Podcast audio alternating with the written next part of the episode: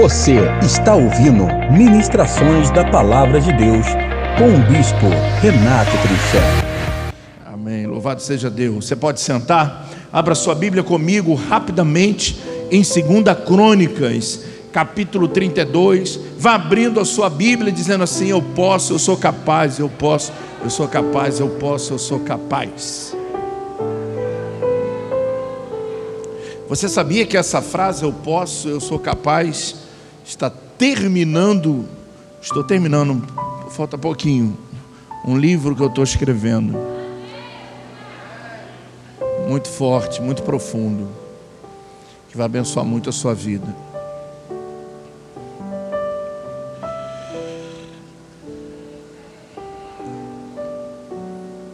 Aleluia, louvado seja Deus. Acharam segunda Crônicas capítulo 32.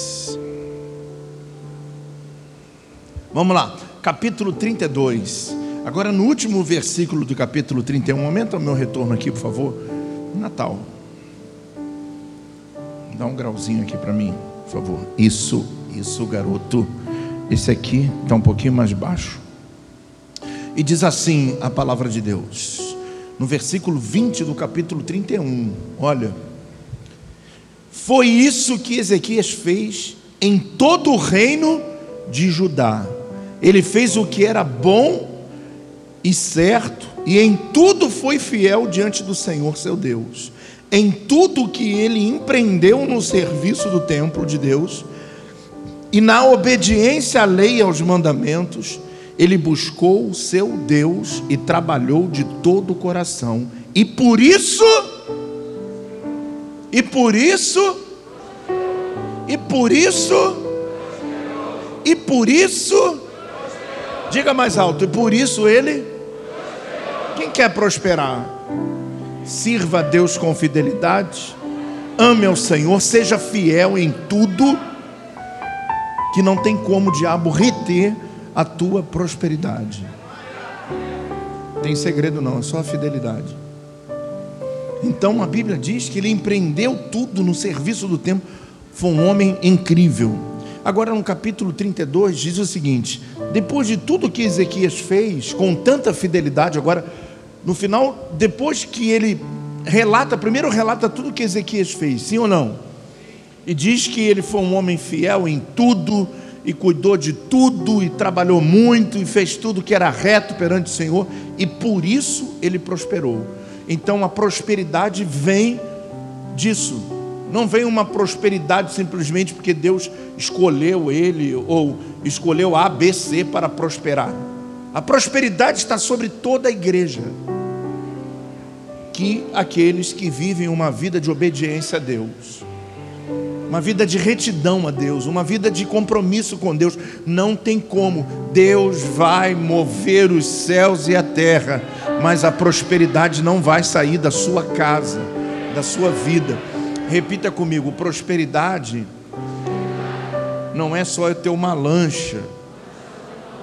Então fico pensando, imagina eu comprando uma lancha, para que se eu tenho medo do mar?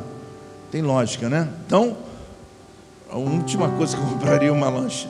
Então, ah, mas se eu, puder, se eu só pudesse ter um jatinho, igual tem muito pastor que tem, para quê, meu irmão? Se Deus me der a graça de eu ir de primeira classe, Aí eu confesso que eu não ia ser humilde, não. Eu ia querer sim, lá na frente, do ladinho do piloto, deitadinho, pá, enquanto os outros estão lá, porque quem viaja na casa econômica, que vai para Israel, sabe o preço que paga.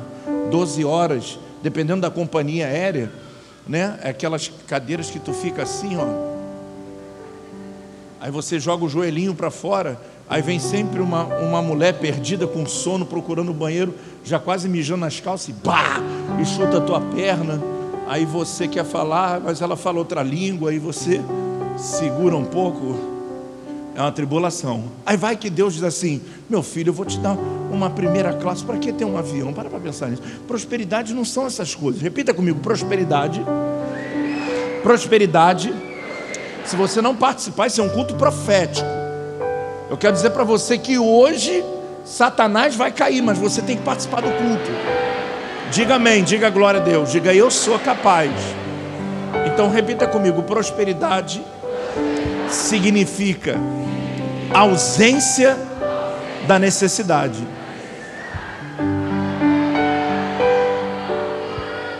Então significa que você vai ter uma vida boa, tranquila, de paz, sem perturbação, sem, não é? Próspero, não só a prosperidade financeira, mas a prosperidade física, saúde. Oh, glória, saúde. Saúde dentro da sua casa, com seus filhos, a cura, e quando a enfermidade chega, a cura de Deus também chega e alcança a sua casa. Prosperidade é receber a bondade de Deus. Prosperidade é receber o favor de Deus nos dias maus. Prosperidade abrange um monte de coisa. Então você pode dizer nessa noite: Eu sou próspero. Se você, vou dar uma olhadinha para o teu sapato, e talvez não seja aquele que você que tipo assim, pô, mas não é esse que eu queria, mas é esse que você tem. Então, dá um glória a Deus. Tirou aquele sapato do Aladim, né, pastor? Pastor Marcos tinha um sapato do Aladim que chegava na ponta, ele fazia assim, ó. Eu olhava e falava assim: qualquer dia vão esfregar você, achando que vai sair um gênio dessa, dessa lâmpada. Ou vão te pedir um tapete para voar. Olha que coisa linda agora o sapato do pastor. Vai, pastor, mostra para a igreja o sapato bonito que você tem, sobe na escada ali. Isso, que isso. O sapato é bonito, o sapato, isso. Isso aí, parabéns, glória a Deus. Olha para a sua roupa, para o seu cabelo. Olha, olha, olha para você. Como é que você está bem? Quem comeu hoje? Quem almoçou hoje? Então diga: Eu sou próspero. Porque tem gente que até uma hora dessa ainda não botou nada na boca para comer. Quem vai jantar hoje?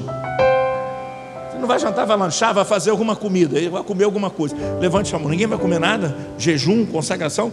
Glória a Deus por isso. Você é próspero. Aleluia. O, o, o, segredo da prosperidade é ser fiel a Deus em tudo. Em tudo. Eu vinha no carro conversando com a irmã Adriana e falando para ela o seguinte: que em toda a minha vida, desde quando eu me converti, o meu princípio foi a fidelidade. Eu nunca, de, eu nunca paguei uma conta para deixar de dar o meu dízimo, porque eu nunca vou. É lógico que às vezes a gente recebe aquela Agora a igreja, Deus falando com a igreja, aqueles números assim, 011, 019, 048, 051, aquele que bate no teu celular, são as pessoas te dando um toquezinho, ó, venceu alguma coisa aí. Aí você bloqueia, eles mandam um outro. Parece ser uma praga do Egito que eles. Não é? Aí chega um dia que você fala assim: não, cara, tem 70 telefones, ninguém vai mais me ligar. Aí liga do Rio de Janeiro. Aí você fala assim, alô? Aí o computador fala com você, bom dia, você é o Renato? Eu, eu? Renato? Maluco? Mas eu, eu prefiro ouvir essa vozinha perguntando se eu sou eu, do que deixar de ser fiel ao meu Deus. Nunca. Toda a nossa fidelidade em primeiro lugar. As demais coisas, Deus vai nos acrescentar. Repita comigo, quando Jesus disse: buscar o reino de Deus em primeiro lugar, e as demais coisas serem acrescentadas, serão acrescentadas, nós podemos pegar esse texto aqui e colocar dentro disso que Jesus está falando. Bom, ele foi fiel em tudo, por isso Deus o prosperou. Então vamos entender o seguinte: primeiro ele buscou o reino de Deus, fez tudo perante o Senhor com fidelidade, aí Deus o prosperou. Então significa que as demais coisas significam prosperidade nada nos faltará. E eu quero que no momento profético, no momento triste que nós estamos vivendo no nosso país, no nosso mundo, eu quero que você diga: nada me faltará.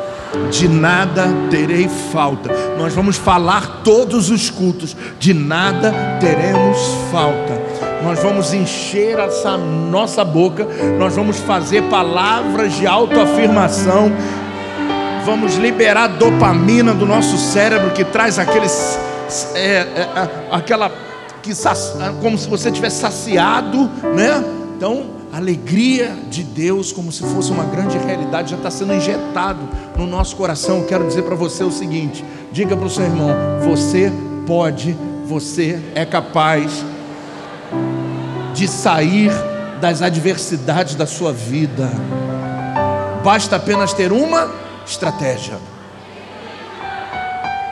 Agora vamos lá, no versículo primeiro que eu não quero demorar, diz assim: depois de tudo que Ezequias fez com tanta fidelidade, depois de tudo que ele fez com tanta fidelidade, Senaqueribe, rei da Síria, aí fala agora de um inimigo, tá? Senaqueribe, rei da Síria, invadiu Judá e sitiou as cidades fortificadas para conquistá-las.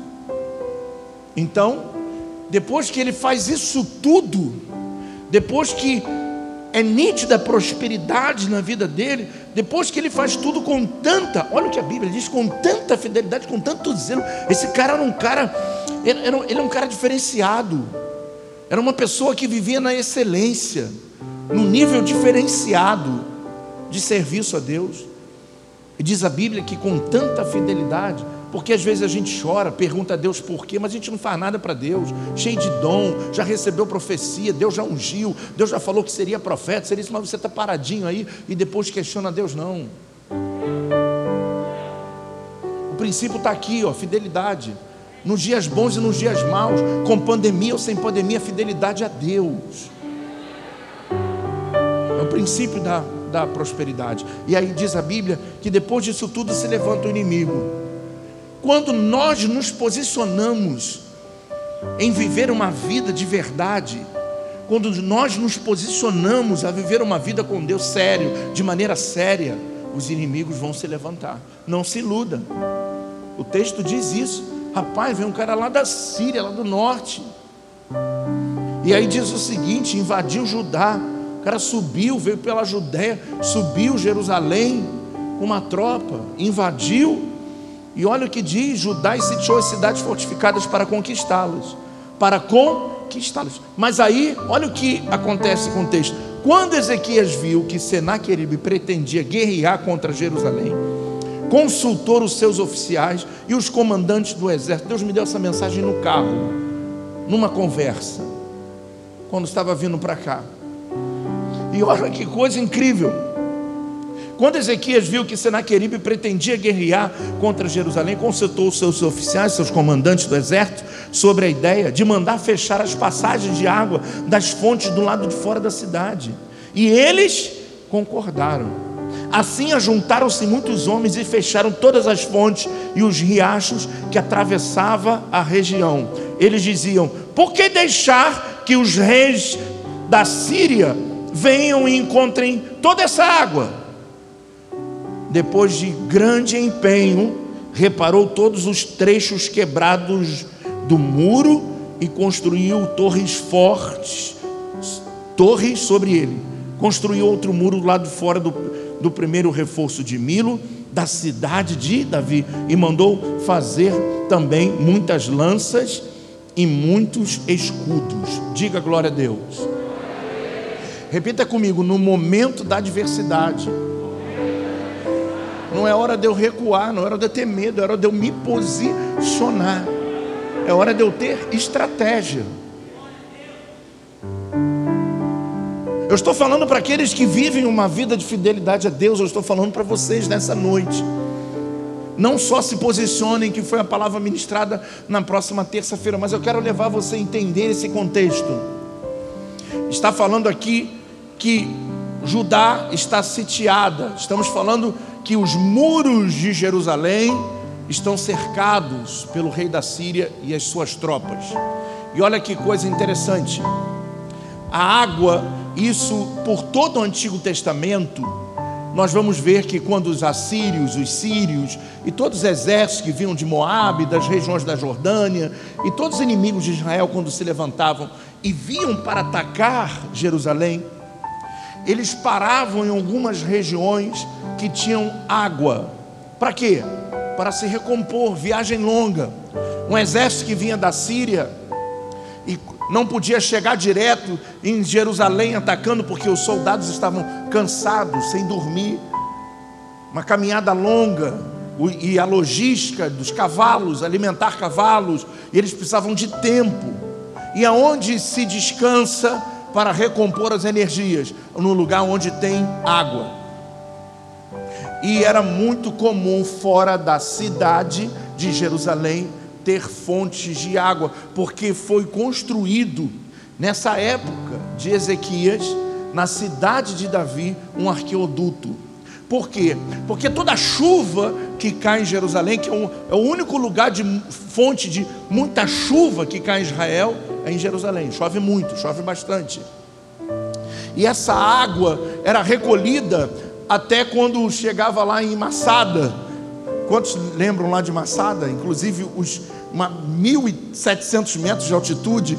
E lá Herodes, quando constrói ele faz um, um, um caminho para que a água da chuva de Jerusalém enchesse suas cisternas a 1.700 metros de altitude. Então nós podemos ver que quando chovia muito, a água saía da cidade.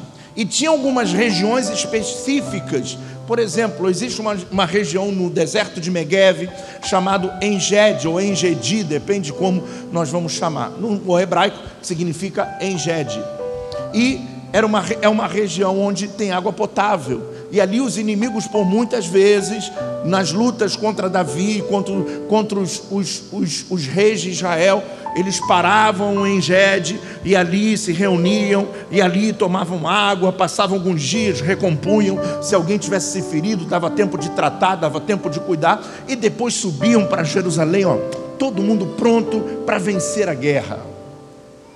E aí Ezequias tem uma ideia. Havia, Ezequias, ele, ele, ele faz algo incrível. Na cidade de Davi, porque quando vamos olhar os, os montes, primeiro tem os montes Sião, tem os muros que, que fecham, que formam a, a, cidade de Jerusalém, que guardam a cidade de Jerusalém, mas existia também o vale de Sidrom e também o vale do inferno. E o vale de Sidrom é justamente que separava o monte das oliveiras da entrada da cidade, pelo portal, pelo portão pelo qual Jesus voltará, quando voltará e vai entrar, que é o portão dourado. Esse portão está fechado, só o mestre vai abrir.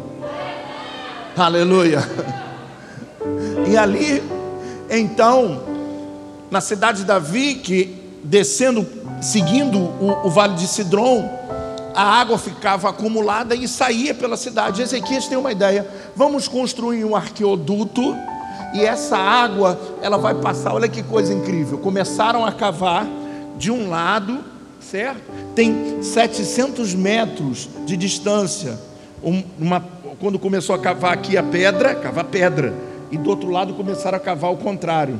E chegou um ponto que eles se juntaram. Até hoje, pastor Caio e pastor Vitor passaram, eu tenho claustrofobia e não quis passar por aquele lugar. Eu passei pelo lugar aberto, eu e a bispa. Mas é um lugar fechado, muito profético, que se passa por esse túnel de Ezequias que ele reconstrói e eles chegam né? Inclusive os abalos sísmicos que davam lá no tanque de Betesda, no, nos pavilhões, eram, não era o anjo que descia e tocava água, não era, não era isso. A gente está lendo a interpretação de alguém, mas eram quando a água descia com muita força, fazia com que os pavilhões, as águas se moviam. Toda manhã descia água pelo arqueoduto. E a ideia era o seguinte: vamos aproveitar essa água para a gente. A água era para toda a cidade de Davi, passava pelo arqueoduto e parava onde? No tanque de Siloé até os dias de hoje, termina lá. Esse está ativo até os dias de hoje. E você passa 700 metros de água aqui no joelho. E as pessoas passam num lugar escuro, glorificando a Deus. Um propósito de um rei. Vamos cavar, vamos tirar água de fora, porque água para fora é só para o inimigo. Ai, ai, ai, ninguém pegou. E aí ele tem uma ideia ele recebe a notícia, eles estão chegando. E aí ele tem uma ideia. A primeira ideia é o seguinte: vamos fechar as fontes que fazem com que a água vão para o lado de fora. Por quê? Porque sem água do lado de fora, o inimigo não tem como se recompor da distância que está vindo, fica fraco e ao mesmo tempo pode ter medo e não vai ter tanta vantagem na batalha. Primeiro, levante sua mão que eu quero profetizar sobre a sua vida. Primeiro, Primeiro, levante sua mão mais alto que você puder. Feche todas as torneiras. Feche todas as torneiras que permitem que pessoas conheçam a sua vida na intimidade.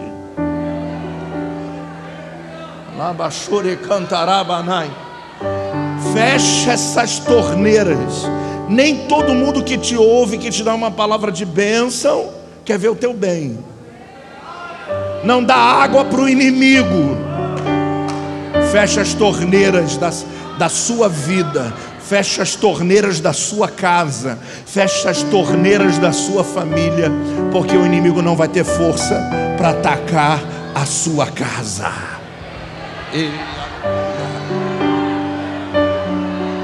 É só para quem crê, quem está entendendo, levanta a mão, diga glória a Deus. Diga glória a Deus. Diga, glória, diga para a pessoa de longe, de longe, do jeito que você está, só vira o rosto, diga para ele assim: não existe casa perfeita, não existe família perfeita, não existe gente perfeita. Os que se mostram perfeitinhos são os mais pecaminosos que existem. Todo mundo tem falha, todo mundo tem erro. Deixem as pessoas mostrarem os seus erros, isso é positivo. É bom você saber com quem você lidar. Você vai conhecer os seus pontos fracos, os seus pontos fortes. Todo mundo tem falhas. E muitas das vezes a gente chega aqui e ouve uma palavra de um super-herói. Uau, o incrível Hulk, a gente sai mais arrasado ainda, porque chega assim, meu Deus, olha como é que está minha casa, minha família, e acha que não tem esperança. Fecha as torneiras fecha as torneiras. Isso é profético. Fecha a torneira. Fecha a torneira. Não dê água para o teu inimigo. Ai, ai, ai, diga glória a Deus. Às vezes estamos no maior vento da nossa vida porque a gente está dando água para os outros que não tem que beber a nossa água, é nossa. Ah, quem tem ouvidos, ouça. Quem não tem também vai ter que ouvir. Fecha as torneiras. Esse é o segredo do sucesso da sua vida. Quando, quando Ezequias ouve aquilo e está vendo, fala assim: peraí, eu não vou deixar esses caras aqui fora bebendo a água. E ele faz uma pergunta. Olha que pergunta forte. Ele diz o seguinte: olha aqui, olha aqui. Olha, no versículo 4. Assim ajuntaram-se muitos homens, fecharam todas as fontes e os riachos que atravessavam. Então muita gente tinha que fechar, tinha muita água desperdiçada. Muita água desperdiçada. E aí fecha, fecha tudo. E aí diz assim: Por que deixar que os reis da Síria venham e encontrem toda essa água? Por quê? Qual o propósito de deixar água para o inimigo? Qual o propósito de nós deixarmos os nossos inimigos, às vezes sabemos que são os nossos inimigos, mas a gente, pela política da boa vizinhança, meu irmão, corta relacionamento, fecha torneira, pô.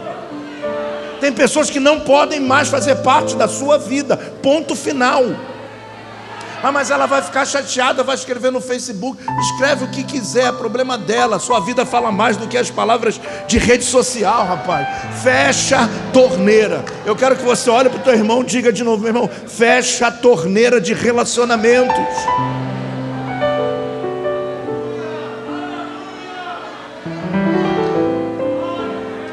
Vou te falar, às vezes a gente vai na casa de família. Isso não acontece comigo, não, que eu quase vou na casa de família, mas você vai na casa de família, chega lá, só recebe palavra de derrota, só derrota, só problemada. Tu chega feliz com, tua, com a tua vida, tu sai arrasado com o problema de tudo. Sai fora disso, fecha a tua torneira. Eu esperava que fosse ter mais glória a Deus aqui nessa noite. Eu vou começar a pagar 50 reais para quem dá um glória a Deus mais alto. Começando agora. Aí eu te pergunto: aceita no débito ou no crédito?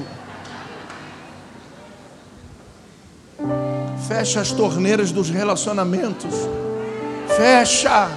Bispo, mas eu não tenho amigo. Seja bem-vindo. A gente tem poucos, mas os poucos a gente pode escrever para ele de madrugada assim: Cara, eu te amo, você faz parte da minha vida. Esses poucos que fazem parte da sua vida é tudo o que você precisa. Você não precisa impressionar ninguém na vida. Você não precisa viver para impressionar pessoas. Você não precisa botar foto para impressionar ninguém. Ande com pessoas que amam você de verdade. Fecha as águas do inimigo que sabem de tudo e que depois ficam te enchendo o saco. E aí o que tem de gente deprimida na igreja, sabe por quê? Ah, eu confiei no fulano, eu estou tão decepcionada não, porque você deixou as águas saírem da tua cidade. Fecha a torneira, faz assim, ó.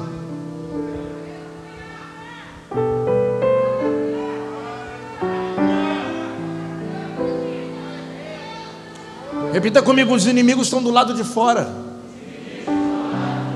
E nós não estamos no patamar deles. Nós estamos em outro patamar. Nós estamos debaixo da bênção de Deus. Aleluia, diga glória a Deus. Diga, eu estou debaixo da bênção, da proteção do Senhor. Fecha as torneiras. Aí depois diz o seguinte: depois ele percebe o seguinte: eu fui homem forte, eu restaurei o templo. Deus olha para mim vê que eu sou um grande homem de Deus. Deus vê que eu fiz muita coisa, mas eu esqueci de um detalhe. Olha aqui, Ezequias mostra isso no texto. Ele olha e diz a Bíblia que ele reparou muros. Então, preste atenção no que eu quero dizer, é muito profundo essa noite. Ezequias, ele está fazendo uma revista do lado de dentro ele manda fechar as águas, mas diz assim: não adianta fechar as águas se os muros eles podem pular o um muro. Pô. E aí, ao invés de beberem água lá fora, eles vão beber água aqui dentro. ah, tem o Espírito Santo, tá por aí. Glória! Então, olha que coisa interessante. Se o inimigo não se levanta, ele não nunca ia ver que tinham muros que estavam precisando ser reparados. É no momento da afronta, é no momento que esse inimigo se, se levanta, que nós começamos a, a, a nos preocupar com os detalhes que deixamos para lá, mas que precisam ser reparados. Pergunta para mim esse bispo o que significa reparar muros. São coisas pequenas, emocionais, que a gente vai deixando de lado. Ah, isso aqui não me fez mal, não. Pô, cara, lá dentro tá cheio de ressentimento, tá cheio de coisa. Eu te perdoo, te perdoei, me perdoa foi nada. É homem de Deus, está vivendo a prosperidade, Deus está abençoando, mas está cheio de coisa que precisa ser restaurada. Levantar muro, muro significa proteção. Nós precisamos blindar a nossa vida emocionalmente. Nós precisamos ser blindados por Deus emocionalmente. E eu quero dizer para você: volta a meter a mão na tua colher de pedreiro, porque você pode fazer isso. Repita comigo: eu posso fechar as torneiras. Mas eu também posso pegar a colher de pedreiro e hoje começar a reparar os muros. Repara os erros da sua vida repara os, as coisas que precisam ser feitas, repara, vai lá e repara. Levanta os muros, fecha a tua cidade, porque tem uma coisa: uma coisa é o inimigo beber do lado de fora, outra coisa é o inimigo já beber do lado de dentro, aí não tem mais o que fazer, ele já tomou a cidade. E por isso existem pessoas, existem famílias, existem coisas que estão anos na sua vida e não mudam, porque você deixou ele pular o muro para beber dentro. Repita comigo: inimigo do lado de fora. Repita comigo: não tenho aliança contigo, Satanás. Diga: eu não tenho aliança contigo, Satanás. Então eu não posso fazer a sua vontade. Eu não vou fazer o que você quer. Eu não vou murmurar, eu não vou reclamar. E diminuiu o barulho, diga: eu não vou murmurar, eu não vou reclamar. Eu não vou pe pecar. Eu não vou comer os pratos desse mundo. Eu não vou trocar minha família por uma outra família. Eu não vou trocar os meus sonhos pelos sonhos de outras pessoas. Levanta os teus muros. Você pode. Você é capaz. Restaura, restaura o muro que está baixinho. Ele vai pular, Levanta os muros fortifica, diga para você: nessa artimanha eu não caio mais, nisso aqui que você me fez ficar tão para baixo, eu não vou ficar mais para baixo por causa disso, eu nunca mais isso aqui vai me derrubar, nunca mais isso aqui vai, vai fazer eu retroceder. Essas palavras aqui que vieram, que me deixaram em depressão, nunca mais vão me deixar em depressão, porque eu posso, eu sou capaz. Diga, eu posso, eu sou capaz. Eu não venho com a camisa porque papai engordou. Engordou, tive que engordar, fazer o quê? Não posso fazer dieta agora. Nem, nem ano passado, nem. Então diga, eu posso, eu sou capaz. Olha para o seu irmão com essa máscara do He-Man, diga para ele, eu posso, eu sou capaz.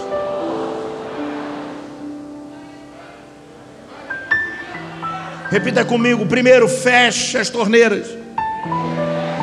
Segundo, construa, repare os muros. Depois, constrói torres. Deixa eu falar uma coisa para você. Estudando um pouquinho, voltando na história, você já deve ter ouvido falar num tempo chamado da Revolução Francesa. Bispo, que é isso? Tem muito tempo. O que isso tem a ver conosco, conosco agora? Rapidinho, só para falar uma coisa muito importante para você. Uma das coisas que mais impactaram Napoleão Bonaparte e que fez com que ele se tornasse o que ele se tornou, que até lá em Israel ele já teve, tacou fogo em toda a Judéia, aquele maluco. Era um doido, mas ele tinha um entendimento. E quando nós vamos visitar a França, as coisas que ficam mais em evidente quando andamos pela França é que todos os lugares antigos da França têm uma torre de 10 em 10 metros. Ele tinha algo, o cara era o cara, na sua capacidade de interpretar o seu inimigo. Ele entendia o seguinte: quando o inimigo vier e ver uma torre, nós estamos desprotegidos. Por quê? Porque tem alguém lá em cima, eles vão avisar, eles vão se preparar e nós vamos perder a batalha. Sendo que 90% de todas as torres que, na, que Napoleão construiu na época da Revolução Francesa, nenhuma delas foi utilizada, era um blefe. Ezequias manda reconstruir, manda construir torres.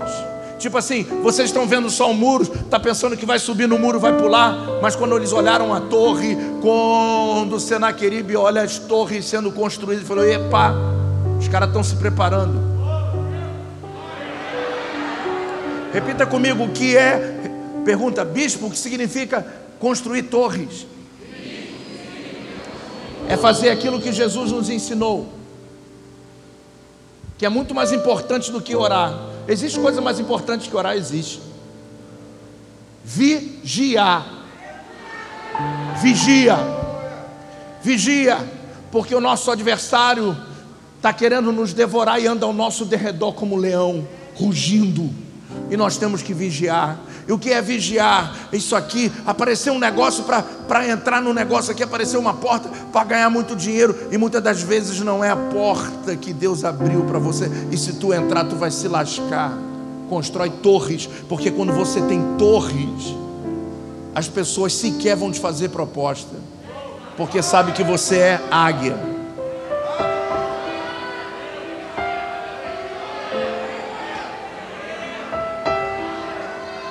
Pessoas não vão conseguir sequer tentar te enganar, porque sabe que você tem torre. Que você está de olho, que você não é bobo, que você está vendo tudo. Constrói torres para que constrói torres na sua casa para você vigiar, para não deixar o teu filho embora, para não deixar o teu marido embora, para não deixar tua mulher embora. Vigia. Jesus falou assim: vigiai e orai. E aí pessoas perdem horas em cima de um monte. Tem alguma coisa contra monte? Nada. Monte é bênção, lugar de bênção. Eu sou contra o cara ficar cinco horas em cima do monte, depois descer e fazer fofoca dos outros. Não adiantou nada. Estão, estão religioseando um lugar. Porque Deus fala aqui também. Deus fala no nosso quarto, Deus fala com alguém conversando conosco dentro de um carro. Hoje eu vim falando sobre o turno de Ezequias para, para uma pessoa e Deus falou: prega essa mensagem. Me trouxe o texto à mente e diga para o meu povo: fecha as torneiras, reconstrui o muro e levante torre de vigia, vigia, Vigia no que você fala, porque você pode magoar sua esposa. Vigia no que você fala, que você vai magoar o teu marido. Vigia no que você fala, filho, que tu vai magoar o teu pai. Vigia.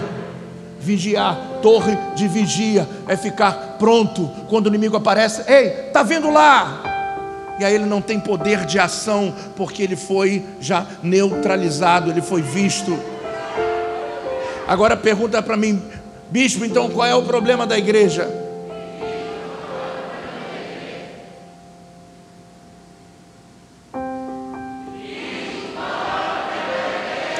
A gente só age quando o caldo já entorna.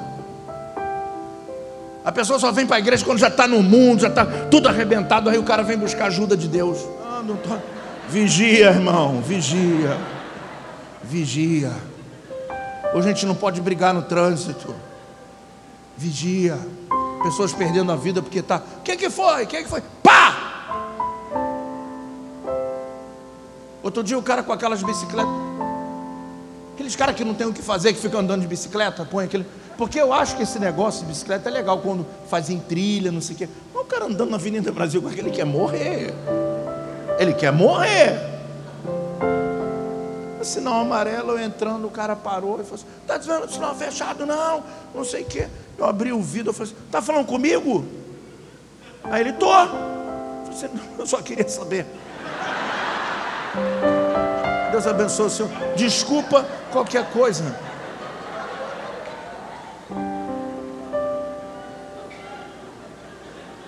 Vigia, fica frouxo. Você vai viver muitos anos de vida. Amém? Diga para o seu irmão: vigia. Vigia. Constrói uma torre de vigia. Constrói uma torre de vigia nas redes sociais dos seus filhos. Mas eu tenho 15 anos, eu sou independente. Independente uma ova. Pega a senhazinha, de vez em quando dá uma entradinha. Guarde a sua família, o seu filho. Se não gostar, problema é dele. Vigia para você não perder sua família. Vigia. Constrói uma torre de vigia. Faz como Napoleão Bonaparte, que foi o momento que a França avançou no mundo por causa de torres de vigia. Eu estou falando de história. Constrói torre de vigias. Primeiro, fecha a cisterna. Diga para o seu irmão: fecha a cisterna. Repara o muro constrói torre de vigia. Ezequias falou: Sou tão abençoado por Deus, fiz tanta coisa, mas esqueci de fazer algumas coisas. E eu quero levar você que está aqui hoje dizendo: Sou homem de Deus, estou passando um monte de problema. Eu estou dizendo para você, porque vos faltou você fazer algumas coisas. Então diga: Eu posso, eu sou capaz de fechar cisternas, de levantar muros e de reerguer torre de vigia.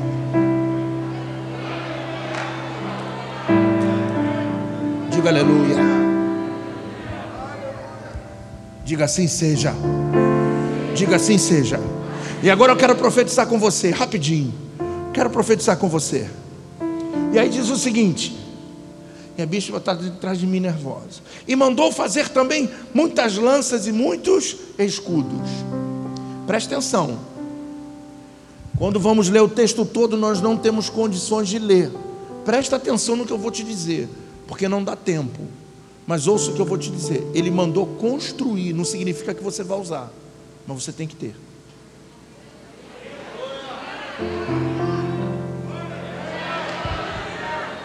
Pegou o pessoal lá que estava lá à toa, constrói, constrói aí lanças e muito escudo.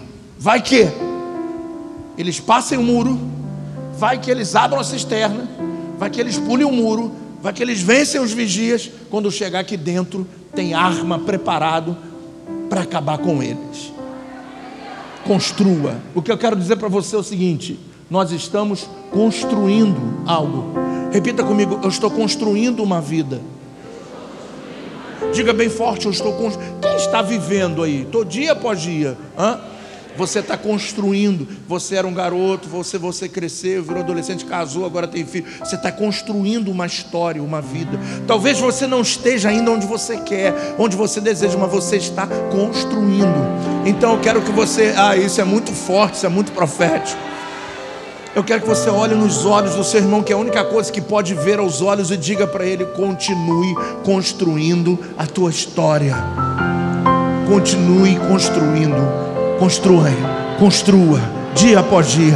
Construa, construa a sua vida espiritual construa a sua vida familiar, construa a sua vida profissional, construa, continua construindo, continua construindo, continua construindo. Hoje você pode estar por baixo, mas amanhã você vai estar por cima porque você está construindo. Continua a andar, e cantar lá, isso é muito forte. Continua construindo, dia após dia. Construa, construa, não desanima, construa, não desanima, não pare agora agora. Não é hora de você se amedrontar, agora é hora de construir. Construa, construa, construa. Escudos, lanças, arcos. Construa, construa, construa e construa. Construa um futuro lindo. Haverá um bom futuro para a igreja de Jesus Cristo. Haverá um bom futuro para mim, para você. Continue construindo, continue trabalhando. Ah, mas eu acordo 5 horas da manhã. Continue. A tua sorte vai mudar de muito de tudo aquilo que Ezequias fez diante de Deus, Deus os prosperou e vai prosperar você, porque você está construindo. Fica lá nesse emprego, calma, espera um pouco. Construa, construa, construa. Continua no teu propósito. Construa. Quando estourar, meu irmão, ninguém te segura. Ninguém te segura. Quando a coisa avançar, vai só agora aquele foguete vai para cima e ninguém mais segura você, não tem mais como te segurar, porque você está construindo. Mais uma vez, olha para esse crente lindo que está do seu lado, diga para ele: continua construindo. Construindo. Repita comigo primeiro: fechar as cisternas. Segundo, o que? Reparar os muros. Terceiro, torre de vigia. E quarto, continua construindo a tua vida, continua construindo a sua família, continua construindo os seus sonhos, continua, continua. Senaqueribe aqui não entra. Você pode dizer isso na minha casa, Senaqueribe não vai entrar. Diga, nos meus sonhos, Senaqueribe não vai entrar. Nos meus projetos, Senaqueribe não vai entrar não vai entrar. E se por algum motivo você deixou ele entrar, hoje ele vai ter que sair da tua cidade.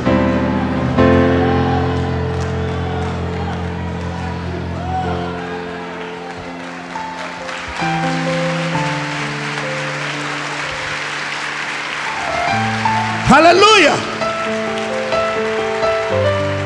E agora você vai levantar as duas mãos para os céus, porque é só profecia. E eu vou pedir para você ficar até de pé, porque tem que ficar de pé. Levanta as duas mãos para os céus e ouça. Nomeou sobre o povo oficiais. O que nós temos hoje aqui para orar por você? Oficiais, espiritualmente falando, oficiais ungidos de Deus, separados de Deus, que receberam óleo no altar.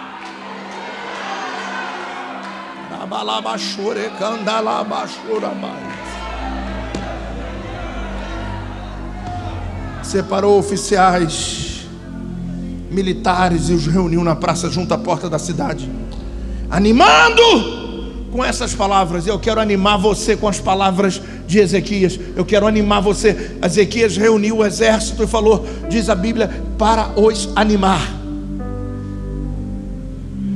O que é animar? Jogar para cima fazer você voltar a acreditar em você, no seu potencial, naquilo que Deus colocou em você. Você vai dar certo, a tua empresa vai dar certo, vai dar tudo certo, com crise ou sem crise, existe um poder que emana do céu. Diga, eu recebo essa palavra. E diz assim, animando-os com, animando-os com essa palavra. Levante a sua mão e eu quero dizer para você: Sejam fortes e corajosos. Conforme eu for falando, você vai dizendo amém, glória a Deus, eu recebo. Sejam fortes e corajosos. Não tenha medo, nem desanimem por causa do rei da Síria, por causa do Covid-19, por causa do vírus que assola o mundo e do seu enorme exército, pois conosco está um poder maior do que o que está com ele.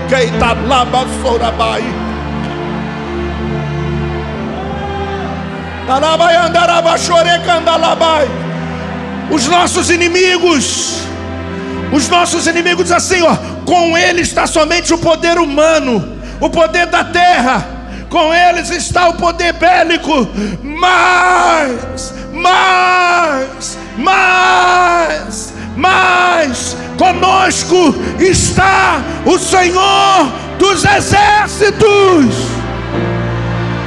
Para nos ajudar, para nos ajudar. E para travar as nossas batalhas. E aí diz a Bíblia que agora eu vou pedir a você, porque isso é profético, isso é muito profético. Eu preciso desse tempo. Enquanto a gente vai fazendo isso aqui, os oficiais vão se preparar.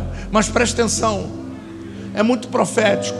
O texto diz assim: o texto diz assim, ele diz: olha, com eles está o poder humano do homem, mas conosco está o nosso Deus para nos ajudar e travar as nossas batalhas. Ele diz o seguinte: e o povo ganhou confiança com que disse Ezequias, rei de Judá. O povo ganhou confiança. Olha para o seu irmão, diga: você precisa de confiança. Você precisa confiar em você. Você precisa acreditar em você. Diga para ele: você precisa acreditar em você. E nós vamos fazer algo aqui que nunca fizemos aqui na igreja. Nunca fizemos aqui na igreja. Você precisa voltar a acreditar no teu potencial o diabo, o mundo. A gente abriu as nossas cisternas, muitas pessoas se aproximaram da gente e falaram coisas que a gente não tinha que ouvir e nos colocaram em posição que nós não deveríamos estar, porque nós abrimos a cisterna, mas hoje fecha e ouve somente a voz de Deus dizendo: volte a confiar em você, porque você pode, porque você é capaz.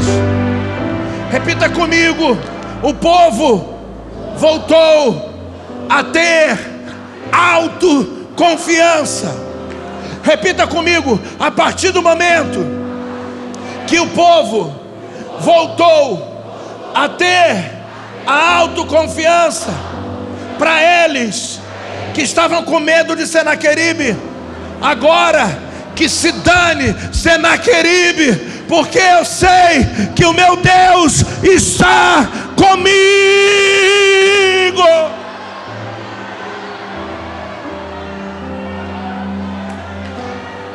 Existe um tempo profético. Repita comigo: existe um tempo no calendário que é profético.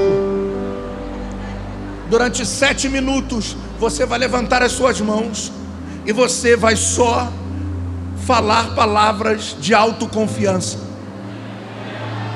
Eu posso, eu consigo, eu vou, Deus vai fazer.